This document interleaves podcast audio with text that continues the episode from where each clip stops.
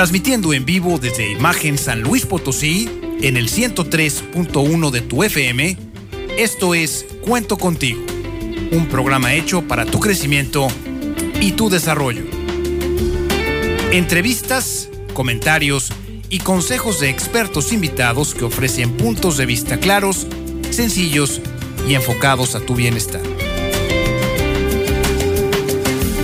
Te invitamos a que a partir de este momento te comuniques con nosotros, nos des tu punto de vista y si lo prefieres, platiques con nosotros al aire. Y queda con ustedes, aquí en Cuento Contigo, la señora Nena Torres.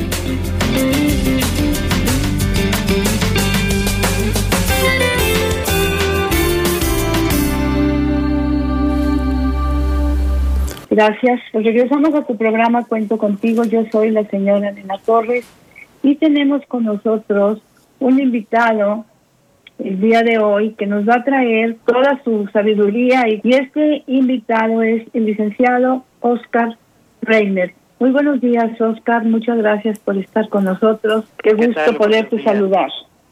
Gracias, buenos días, Nena Torres, y un saludo a todo el auditorio de San Luis Potosí, desde la Ciudad de México. Muchas gracias, Oscar. Oscar es licenciado, licenciado en Mercadotecnia y Publicidad por la Universidad Latina SC, Campus Centro. Él cuenta con certificación en Visual Merchandising and Fashion Retail por la Universidad Janet Klein. ¿Serías tan amable de explicarnos qué quiere decir eso? Claro que sí. Eh, visual Merchandising es todas las tiendas de retail, es fácilmente decirlo para que todo el mundo lo pueda entender.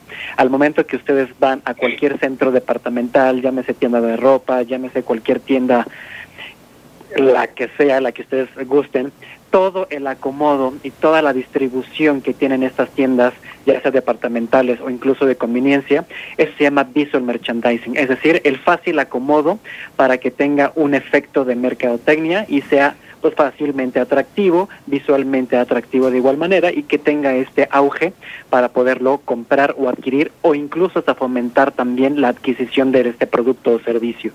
Muy bien, esto es como para que el cliente se enganche en el producto y lo compre, ¿verdad? Exactamente, en pocas palabras, para que se enamore del producto en el momento en que lo vea. Muy bien, él es capacitor y mentor en Startup México. ¿Qué querrá decir eso también? Startup México es una de las pocas empresas que existen en México que se dedican al fomento del emprendedurismo a nivel nacional.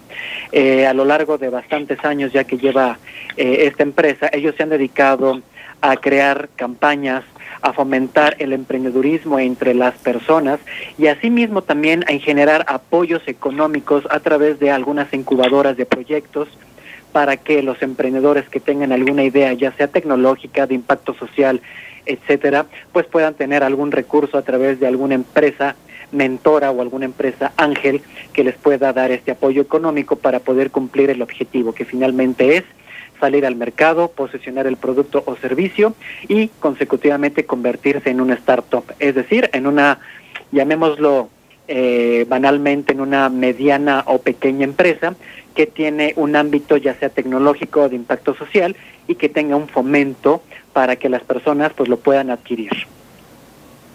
Muy bien, pues entonces muchas gracias por estar con nosotros y el tema que tenemos para ti el día de hoy para que puedas compartirlo con nuestros amigos. Bueno, primero vamos a dar nuestros teléfonos, Rodolfo, o mejor voy a dar primero la pregunta para nuestros amigos. ¿Cómo podemos ¿Cómo podemos para nuestros amigos salvar nuestras organizaciones? Ahorita que nos sentimos preocupados, que nos sentimos pues y con incertidumbre, asustados, porque no estamos recibiendo dinero, porque mi pequeña o, o mediana empresa no está produciendo lo que producía antes, y eso evidentemente nos está causando muchísimo conflicto. Pero ahora nos vas a hacer el favor de ayudarnos a contestar esta pregunta, pero a través, fíjate bien, de cómo podemos aplicar la inteligencia emocional en los negocios, que es una perspectiva pues, diferente a lo que hemos oído siempre, ¿no? Claro que sí, nena. Fíjate que ahorita eh, Afortunadamente también soy vocero del Consejo de la Comunicación, en donde actualmente tenemos una campaña eh, activa que se llama Unidos Somos Mejores. Y como su nombre lo dice, eh, esta campaña nace a partir de todas las empresas pequeñas, medianas, inclusive hasta micro, y si así lo queremos ver también informales, justamente para dar algunos mensajes de apoyo, unión, corresponsabilidad, empatía y como bien lo acaban de mencionar hace unos instantes, acerca de cómo manejar nuestras emociones. Hay un término que a partir de unos años empezó a circular en Internet y en todo el mundo que se llama inteligencia emocional. Eh, yo lo empecé a enfocar hacia cómo el emprendedor puede hacer el uso y el manejo de sus sentimientos y emociones para poder ser más productivo y obtener resultados en su empresa. Esto finalmente requiere un proceso en donde debemos de ser resilientes, es decir, es decir, perdón, debemos de tener la capacidad de afrontar cualquier tipo de adversidad que podamos tener, ya sea económica, ya sea personal, ya sea laboral o en este caso acerca de la pandemia que desafortunadamente está azotando no únicamente a México, sino a todo el mundo entero. Imaginemos que en México únicamente más de 346 mil empleos se han visto afectados debido a la pandemia, es decir, 346 mil personas, si no es que un poco más, porque ya llevamos casi ya dos meses de cuarentena, de confinamiento, eh, las personas han perdido su trabajo, han tenido reducción en sus salarios y además de todo eso, en algunos casos han tenido también un infortunio en cuanto a la pérdida de su empleo. Yo a todos ellos les diría que practiquemos la inteligencia emocional. No es tan difícil, parece un término muy complicado, pero finalmente, como bien lo comenté hace un momento, es aquella persona que logra entender sus sentimientos, los considera y además obtiene resultados. Es decir, la mente puede manejar el enojo, la tristeza, la alegría, la empatía, etcétera. Y con esto nosotros somos responsables de saber qué hacer en ese momento. De hecho, hay una pregunta que yo me gustaría lanzarle a todo el auditorio y que tal vez en algún momento las personas puedan contestarnos. ¿Quién quiero ser durante el COVID-19? Esta es una pregunta clave que les voy a dar tres opciones en dónde queremos estar, y eso va en general, no únicamente para los emprendedores, perdón, sino para todo el público.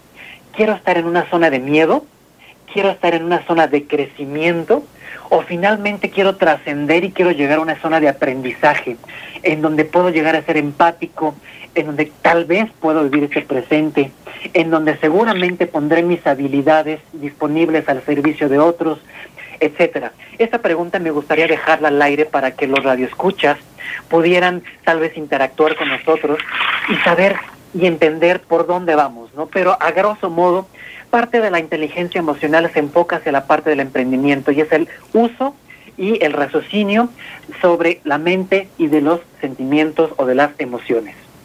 Muy bien, pero eso, practicarlo, cuando estoy acostumbrado a reaccionar, simple y sencillamente me pongo a reaccionar y ante una situación tan impredecible como la que vivimos ahora nosotros, pues no es tan sencillo, para eso necesito empezar a practicar.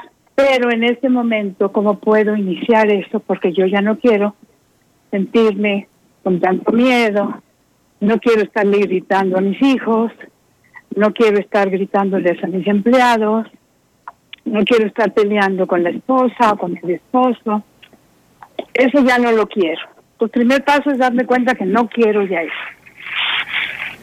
Y después, ¿cómo empiezo a practicarlo? Porque así como lo platicas, de la inteligencia emocional y todo eso, pues, ¿cómo puedo meterme a trabajar en mi negocio de una manera pacífica, inteligente, activa, tener, saber que soy proactivo, pero para eso tengo primero que reconocer que mi estado emocional ahora no es el adecuado. Totalmente. ¿Cómo ves, en ese momento, cuando nosotros encontramos, en este caso, que la gran mayoría de las personas, al menos en México, no estamos acostumbrados, ni nunca lo hemos estado, a un confinamiento de esta magnitud, al menos durante esta etapa de la historia de este, de la historia de las pandemias, si así lo queremos ver, eh, el distanciamiento social, físico, desde luego que afecta emocionalmente, psíquicamente y en todos los aspectos a una persona. ¿Por qué? Porque no estamos adecuados. El ser humano por naturaleza propia estamos acostumbrados a interactuar con otras personas. Las personas latinas en general estamos acostumbrados al beso, al abrazo, a la interacción dentro y fuera de nuestra casa y del trabajo, desde luego. Ahora, desafortunadamente, se ha vuelto la principal arma y la principal arma y de contagio además durante el COVID-19. Entonces, permanecer en un, aunque sea nuestro hogar, permanecer en un confinamiento, ya sea con tu familia, con amigos o incluso solitario, no es difícil estar consigo mismo. No es fácil aceptar tal vez las personas que tienen la posibilidad de trabajar a manera de distancia, el teletrabajo. ¿Por qué? Porque no estamos acostumbrados a ello. La inteligencia emocional es justamente percibir nuestras emociones, el saber cómo las vamos a manejar, el comprenderlas y finalmente el saber cómo las vamos a utilizar. Ejemplo, si estamos ahorita en una zona, tal vez muchas personas todavía sienten esta zona de miedo, en donde tal vez se quejan con mucha frecuencia, en donde se enojan o se irritan con muchísima facilidad, pues bueno, como ustedes ya lo mencionaron, lo vamos a identificar de entrada y ya no lo queremos hacer, entonces, ¿qué vamos a hacer? Vamos a trabajar en esas emociones y en esos sentimientos y es entonces, ese es el primer paso, identificar mis emociones para pasar a una zona de crecimiento. Después, tomar conciencia de la situación y pensar cómo vamos a actuar verificar la información antes tal vez de difundir las noticias, tal vez de pánico que a lo largo y ancho de las redes sociales han estado circulando. Y esto es muy curioso porque en una encuesta hace unos días que se hizo a manera nacional, la gran mayoría de las personas consultaban las noticias en portales, en redes sociales. Sin embargo, había una incongruencia. A pesar de que era uno, eh, las redes sociales, el, el primordial, había también una incongruencia porque en segundo lugar había una falta de credibilidad por parte de las noticias que se estaban haciendo virales. Después, obviamente, lo consultaban en portales tal vez de algún noticiero, ya sea por radio, periódico, televisión, qué sé yo. A partir de esto vamos identificando cómo vamos a manejar nuestras emociones. Y comienzo a entonces, de, vayamos a decirlo de esta manera, a rendirme, pero no una rendición total, sino para entonces pasar en pensar en cómo puedo, una, ayudarme a mí mismo y ayudar a los demás. Si yo soy un emprendedor o soy dueño de algún de un negocio local, paletería, tortillería, lo que sea, pues entonces vamos a ver de qué manera puedo sacarle un provecho a todo esto. Hoy en día sabemos que muchísimos negocios han tenido un gran auge al menos en el comercio electrónico. Eh, si me lo permiten decir, más de 1.7 millones de nuevos internautas están haciendo ya comercio electrónico debido a la pandemia, al menos en México, territorio nacional. ¿Por qué? Porque se dieron cuenta que sus negocios no estaban clasificados ni estaban preparados para este tipo de adversidades. Sin embargo, trascendieron de la zona del miedo, llegaron a la zona del crecimiento y por último llegaron a esta zona de aprendizaje, que claro, no es nada sencillo. Sin embargo, tomaron estos bríos para salir adelante por el sustento de sus familiares, por el sustento de ellos mismos y además también por el sustento de las personas.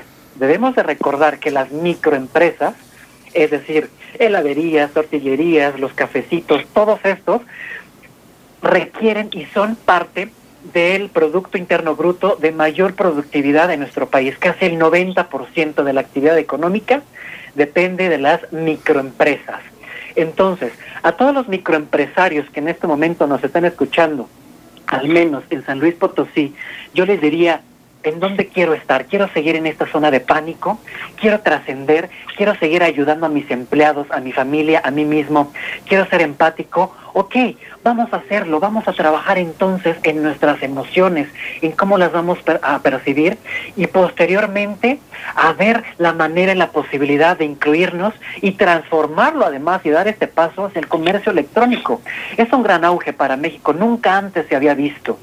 Entonces creo que es una gran oportunidad y sería uno de los pasos recomendables para todos los radioescuchas, nena. Muy bien, pues entonces una de las cosas importantes que tenemos que hacer es identificar qué me está pasando y cómo lo puedo encauzar. Eso es lo que nos dices, ¿verdad? Los puntos claves son percibir emociones, después manejar nuestras emociones, el tercer paso sería comprender nuestras emociones y finalmente utilizar esas emociones para que podamos entonces trascender a esta zona de aprendizaje, como bien lo decía hace un momento. Muy bien, vamos a poner un ejemplo, un papá.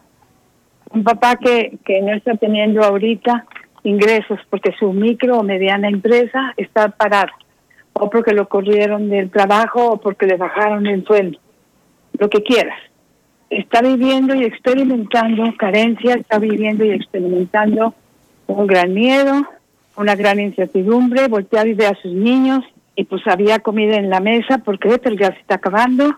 Ahí tengo que ser muy práctico. Ahí que tengo que hacer. O sea, este voy a voy a describir mi estado mental. Mi estado mental ahorita es de pavor, ya no de miedo, ya pasó a pavor qué va a pasar conmigo, cómo puedo cómo puedo recuperar mi empresa, cómo puedo hacer que no se muera y qué tengo que hacer con toda esta emocionalidad que ahorita en este momento me está haciendo pues tanto daño porque de esa manera no puedo moverme. Entonces piensa ahorita en un papá, en una mamá que no sabe cómo sacar adelante su negocio, que necesita tener criterio, tranquilidad, tiene que tener paz, pero no sabe cómo hacerlo y, y además pues el miedo, acuérdate que el miedo te consume. Claro, totalmente. El miedo no es tan sencillo de trabajarlo, el miedo te va consumiendo. Entonces, desde tu punto de vista, desde tu perspectiva, desde el vocero, el vocero que tú eres y de lo como ayudas a los demás, ¿qué podemos hacer en este momento? A todas estas personas que en algún momento pasaron o estamos pasando o seguimos pasando por esta zona de miedo o de pavor, como bien lo mencionas, es normal quiero decirle a todo mundo que es algo normal, vuelvo a insistir, es algo que nunca habíamos vivido, experimentado, pero que finalmente podemos entonces manejar esta emoción. Sabemos que el miedo es parte del subconsciente que nos está manipulando. En el momento que nosotros ya nos estamos dando cuenta que nuestro negocio cerró, que tal vez la comida se está acabando, que tal vez no hay un sustento previsto para los próximos días, desde luego que va a haber un miedo latente para saber qué es lo que va a venir, qué es lo que va a suceder, no únicamente conmigo, en mi localidad, en mi estado, en mi país. En ese momento debemos de sentarnos, debemos de respirar, debemos de tranquilizarnos y debemos de visualizar. Debemos de entender que en la gran mayoría de las pandemias que han sucedido a lo largo del mundo entero y a lo largo de la historia, siempre durante la tragedia, y esto va a sonar muy trillado, siempre, siempre salen cosas espectaculares y maravillosas. Y yo, en lo particular, lo he estado viendo a lo largo de estos dos meses con muchísimos emprendedores que han logrado transformar sus negocios y que no se han dejado caer y que tal vez por este mismo miedo lograron trascender a esta etapa tal vez, y voy a dar este ejemplo, del comercio electrónico. Hay un ejemplo de una empresa eh, que ellos se dedicaban a eh, tapicería en general y por alguna razón ellos cerraron.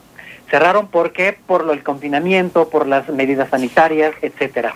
Ya no tenía recursos, pero toda la familia se unió, fue empática con el papá y con la familia además, se sentaron a discernir y a buscar algunas opciones y llegaron a la conclusión de que tenían que seguir con el negocio de manera virtual. Entonces, ¿qué fue lo que hicieron? Empezaron a hacer eh, de alguna manera como barreras de plástico en los taxis, de esa localidad y la gran mayoría de los taxistas empezaron a ir, primero fue de boca en boca, después empezó a anunciarse en redes sociales, hasta que finalmente había una fila inmensa en el local de esta persona para que les pusieran estas barreras de plástico para que los conductores y las personas que utilizaban este transporte colectivo no tuvieran este riesgo.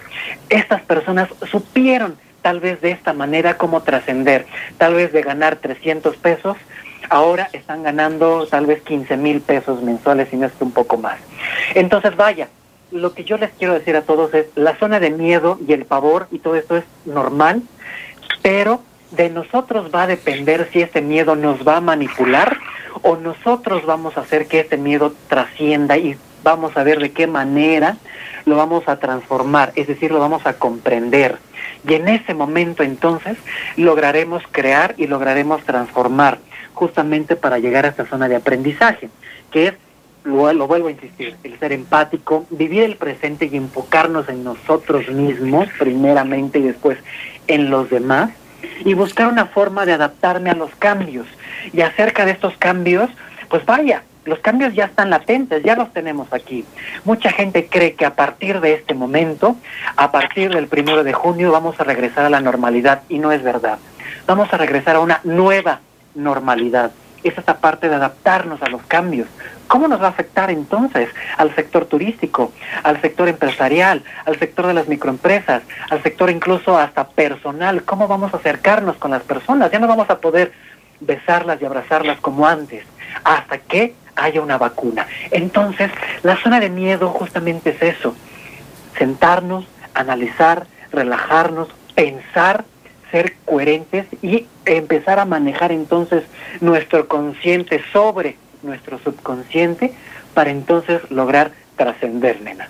Pero, pero así, vámonos, damos unos pasos así, que podamos, que alguien pueda decir, a ver, lo voy a, voy a seguir esto a ver si me, me funciona. Vaya. O sea, voy a tomar, voy a dar estos siguientes no pasos. hay. Pasos no tenemos porque cada quien, cada ser humano es distinto. Es como si fuera una medicina. Cada quien va a tener una reacción completamente distinta. Hay personas que tal vez bajo esta pandemia no les afectó. A lo mejor el teletrabajo les fascinó y les maravilló. A lo mejor otras personas ni siquiera tuvieron miedo durante la, el confinamiento. Entonces cada persona es distinta, cada mentalidad es distinta y va a actuar de acuerdo a sus vivencias, experiencias y por supuesto bajo sus experiencias pasadas. Es decir, vamos a transportar nuestros miedos hacia el presente. Entonces, como tal pasos no hay, lo, única, lo único que yo les podría decir, y como un consejo, más que pasos, sería, vamos entonces todos en familia, si tenemos la posibilidad y todos estamos en casa para el papá de familia, para la mamá, o si viven solos o solas, etcétera, vamos a tranquilizarnos. Vamos entonces a relajarnos, a respirar, a estar con nosotros mismos unos minutos, unos segundos, a tratar de ver qué es lo que está sucediendo con el mundo, a informarnos. La información es poder. Si tenemos la información de estar en las plataformas digitales, en los canales de televisión, en la radio, en el periódico, vamos a informarnos de qué va la pandemia, qué se está haciendo para ello, el gobierno qué está haciendo respecto a eh, el confinamiento, a las empresas, hacia el tema de salud, etcétera. Una vez que vayamos teniendo el manejo sobre la información, entonces podremos trabajar sobre nosotros mismos, es decir, ser empáticos con nosotros. Y a partir de ese momento entraremos entonces a esta zona de crecimiento en donde ya identifiqué mis emociones y voy a trabajar bajo ellas. Y obviamente voy a comenzar entonces a trabajarlas para saber, ok, cerró mi negocio, ¿qué puedo hacer para que siga dando frutos? Ya sea tortillería, heladería, cafecito, lo que sea. Vamos a ver de qué manera lo vamos a hacer. Hay negocios informales donde vendían comida desde sus hogares, es decir, desde la puerta para afuera, y trascendieron, trascendieron a este miedo. Ahora estas comidas son entregadas de manera personal a los hogares de las personas. Entonces, ¿qué podemos hacer bajo ello? Es esta mente ver la posibilidad de seguir, una, ayudándonos y ayudar a los demás. Estos serían algunos consejos que yo les podría dar. Muy bien, o sea, es traspasar la zona del miedo, ¿sí? Entrar a una zona de, de creatividad, pedir ayuda, pedir ayuda a Dios, evidentemente, porque solitos no vamos a poder, Si creemos que podemos, pues estamos en un mito. Entonces necesitamos pedir ayuda fuera, fuera del entorno en el que nos encontramos, traspasar la zona de miedo, empezar a vivir la zona de creatividad y buscar forma de crecer. Lo podríamos poner así en pasos, dijéramos, ¿no? Sí, o en, o en ideas. Exactamente, serían básicamente esos consejos los cuales podríamos hacer. Vuelvo a insistir, cada persona va a reaccionar y está reaccionando de manera distinta.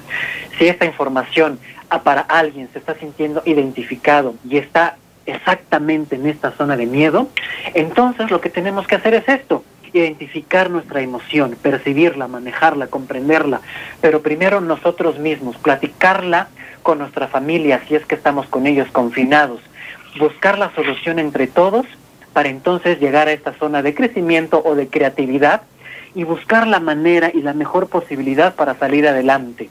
Si tenemos niños en la casa, adolescentes o adultos jóvenes, seguramente también tendremos ideas frescas y nuevas para poder trascender al menos de manera digital. Y si no los tenemos, nuevamente, hay que informarnos, hay que meternos en Internet si tenemos la posibilidad, hay que seguir. La información es poder y no únicamente para esta pandemia que nos está azotando, sino en general. Una vez que manipulamos y entendemos la información, es entonces cuando el miedo va quedando a un lado, la vamos aceptando, la vamos trascendiendo y la vamos entonces transformando para nuestro beneficio propio y por consecuente para los demás y para los terceros. Justamente ese es el nombre de la campaña, ¿no? Claro. Unidos Ahora, somos mejores. Unidos somos mejores, es cierto. Pero pues bueno, eso, eso de la unidad también parece ser que ahora se ha convertido en un mito, ¿no? eso de la unidad.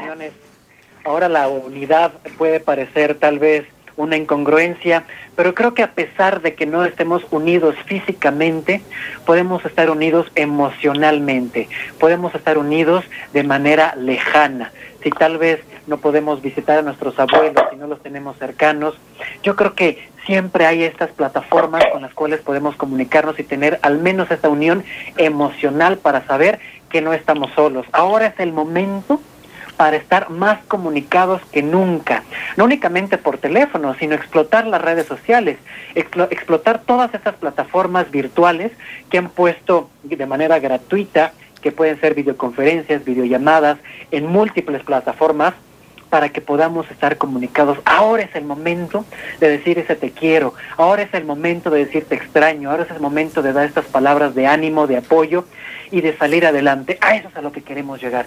Unidos somos mejores, siempre y cuando seamos empáticos nosotros mismos y entre todos nos apoyemos para salir adelante. Y vaya, creo que lo hemos visto en muchísimas catástrofes, al menos en México y por mencionar alguna, al menos aquí en la Ciudad de México, en el terremoto que tuvimos en el, en el 2017, eh, que nos afectó de manera gradual muchísimas personas se unieron, los jóvenes utilizaron sus redes sociales, obviamente había miedo, había pánico, había tristeza, había pérdidas, sin embargo, supieron juntarse, supieron aliarse y sacaron lo mejor, se unieron para eh, quitar los escombros de las personas.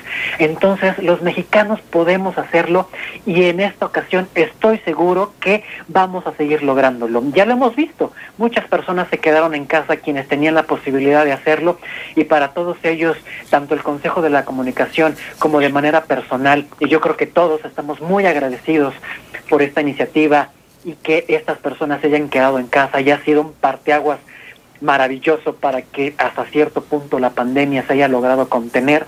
Sin embargo, todavía no podemos cantar victoria. Vienen nuevas etapas, vienen nuevas fases, vienen nuevos retos. Muy bien, pues eso, eso sería importante saber nosotros en el, en el ambiente en el que nos estamos desenvolviendo ahora, por las circunstancias, pues pensar que, que una de las circunstancias que no me está haciendo feliz ahora, aparte de lo que el mundo me está ofreciendo, como, como el hecho de que mi negocio no esté funcionando como yo deseo, o estoy perdiendo, o ya no tenemos, o lo que sea, es no ser reactivo. Es decir, dejar de ser reactivo, es decir, dejar de gritar, dejar de culpar a mi esposa o a mi o a mi esposo, dejar de pensar que los niños son un estorbo dejar de pensar que todo eso todavía encima lo tengo que cargar aparte de lo que estoy viviendo, ¿no? Entonces, una de las cosas para poder regresar a, esa tranquilidad y a poner nuestra emocionalidad y de lo que tú nos hablas, de la inteligencia emocional, es dejar de reaccionar.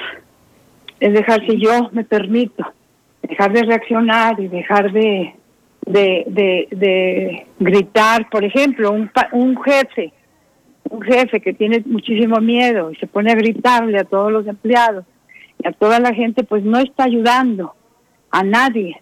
O sea, por más cabeza que tenga para su negocio y para lo que sea, para su propia familia, pues no está ayudando porque su, su miedo lo está llevando a reaccionar y no a ponerse, a seguir ciertos parámetros o ciertos pasos para poderme tranquilizar. ¿Qué me dices de eso? Exactamente. Creo que eh, aquí aparte de la inteligencia emocional, creo que también debemos de ser y debemos de practicar la resiliencia. ¿Qué es la resiliencia? Pues finalmente es esta capacidad que tenemos los seres humanos para superar circunstancias traumáticas o situaciones adversas, como es el caso que estamos viviendo hoy en día. Hoy en día, perdón. La resiliencia es esta estrategia, así lo queremos ver, para saber adaptarnos positivamente, hay que aclarar positivamente, a los cambios o las situaciones trágicas o adversas. ¿Cómo lo vamos a hacer? Bien lo acabas de decir, este jefe que finalmente a mí nunca me gusta llamarlos jefes, siempre quiero decirles líderes, porque finalmente un jefe va a ser este líder que se va a preocupar, sí, por sí mismo, por su empresa, por su familia, pero también por las personas que trabajan en conjunto, ni siquiera sus trabajadores o empleados. Todos son un solo equipo que finalmente están llevando, como este barco, ¿no? al alta mar, están llevando la proa hacia un lugar erróneo, hacia un lugar equivocado o hacia un lugar espectacular. Entonces, este líder de este grupo, de esta empresa, de este negocio, de este negocio informal, etcétera, debemos de practicar la resiliencia, saber cómo vamos a adaptarnos a los nuevos cambios, nuevamente informarnos qué está pasando. Por ejemplo, si algunos de los radioescuchas tienen restaurantes, bueno, ¿qué va a pasar entonces con la industria restaurantera? Si ustedes no lo conocían, ya salió entonces un protocolo que se llama Mesa Segura. Hay que leerlo, hay que informarnos.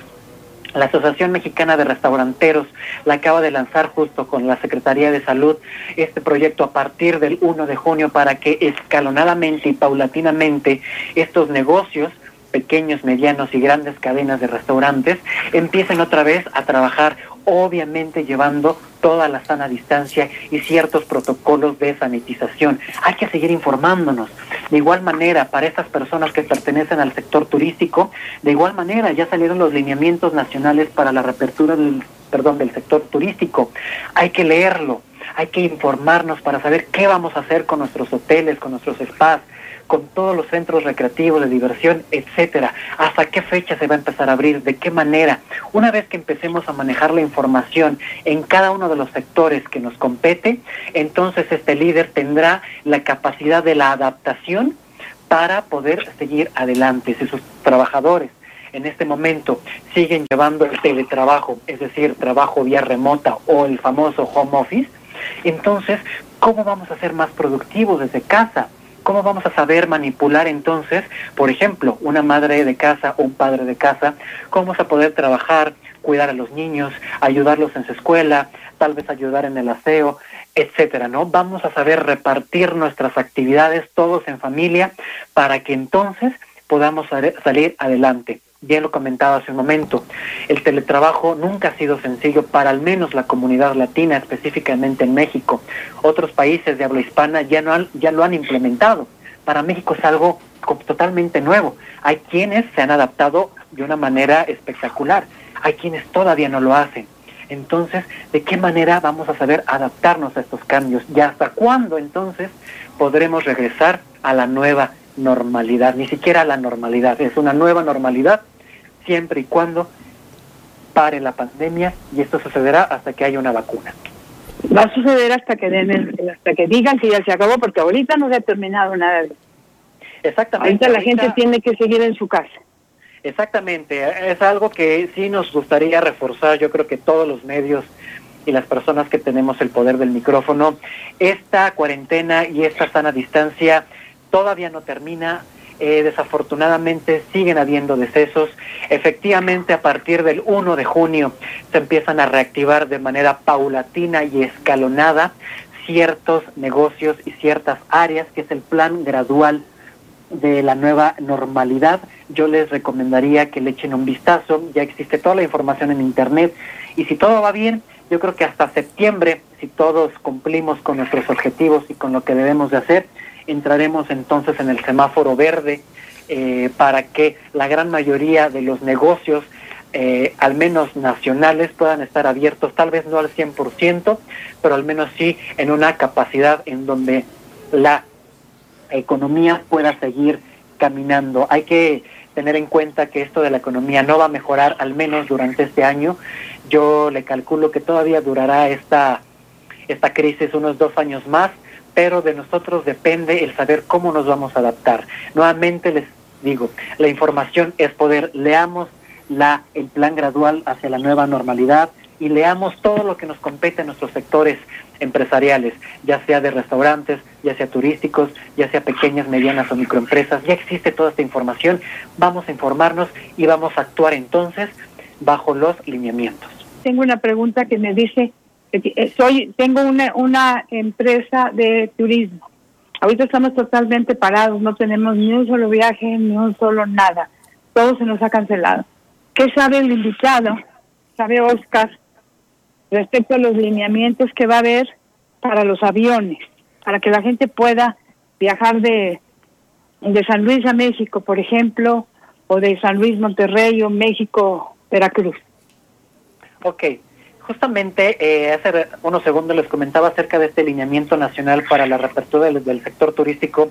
A esta persona que nos está preguntando, yo le recomendaría que lo lea, que lo busque así como tal, lineamiento nacional para la reapertura del sector turístico y en uno de sus contenidos efectivamente viene qué se va a hacer respecto a las aerolíneas, y no únicamente bajo las aerolíneas, sino también transporte terrestre, crucero, hoteles, plataformas digitales, restaurantes, guías de turistas, parques temáticos, etcétera, todo lo que tenga que involucrar con turismo. Hablando específicamente de los aviones y de las aerolíneas y los aeropuertos en general, sí, a partir del 1 de junio se empezará a reabrir y a tener nuevamente los viajes escalonadamente. Tendrá que haber filtros de seguridad. En todos los aeropuertos nacionales habrá personas de seguridad en las cuales les tomarán la temperatura, temperatura a cada uno de las personas que vayan a viajar. En segundo lugar, será obligatorio el uso del cubrebocas y de una mascarilla de plástico que pueda cubrir su cara. Eh, será opcional el uso de los guantes, pero también será también prioritario el uso de gel antibacterial.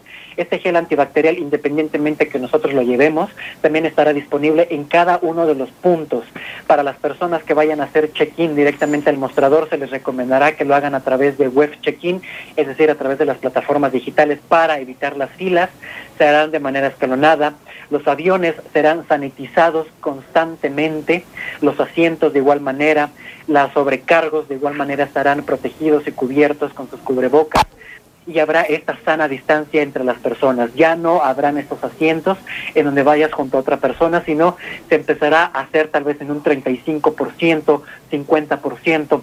A esto dependerá obviamente del semáforo que nos vaya indicando las autoridades sanitarias conforme vayamos avanzando. Como bien mencionaba hace un momento, este plan gradual está previsto para el mes de septiembre que lleguemos a este semáforo verde siempre y cuando cumplamos con los lineamientos. Si no, desafortunadamente nos regresaremos a un semáforo naranja, rojo, amarillo, etcétera. Pero al menos respondiendo a la pregunta de esta persona que nos preguntaba acerca de eh, qué medidas se tomarán en las aeronaves, esto es lo que se está previsto.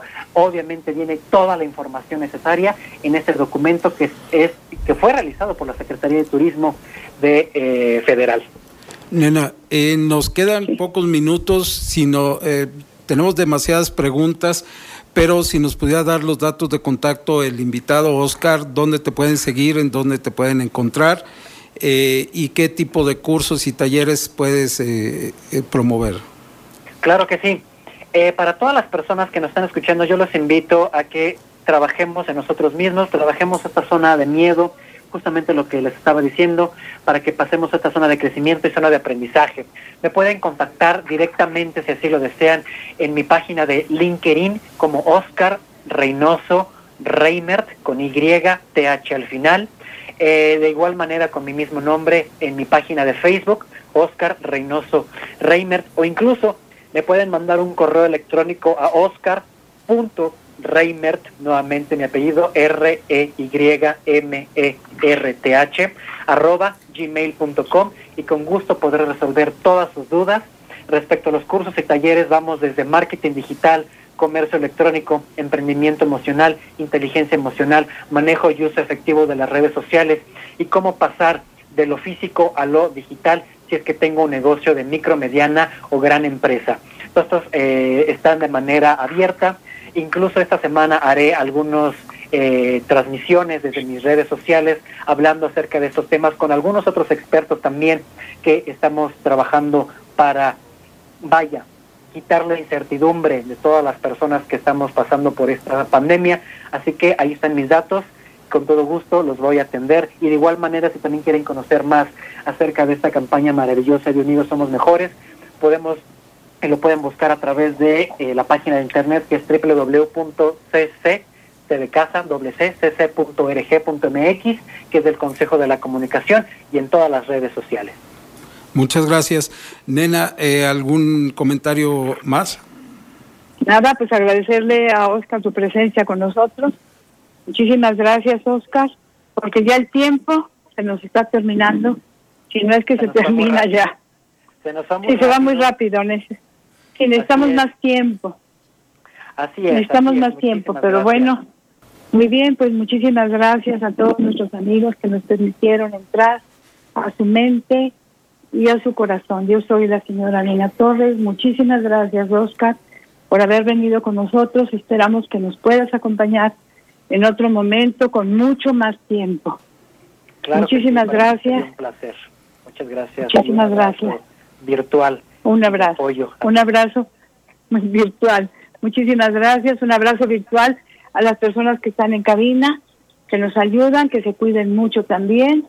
Rodolfo, muchísimas gracias por tu esfuerzo, por, tu, por todo lo que haces, porque este programa pueda, pueda llegar a, a un buen término.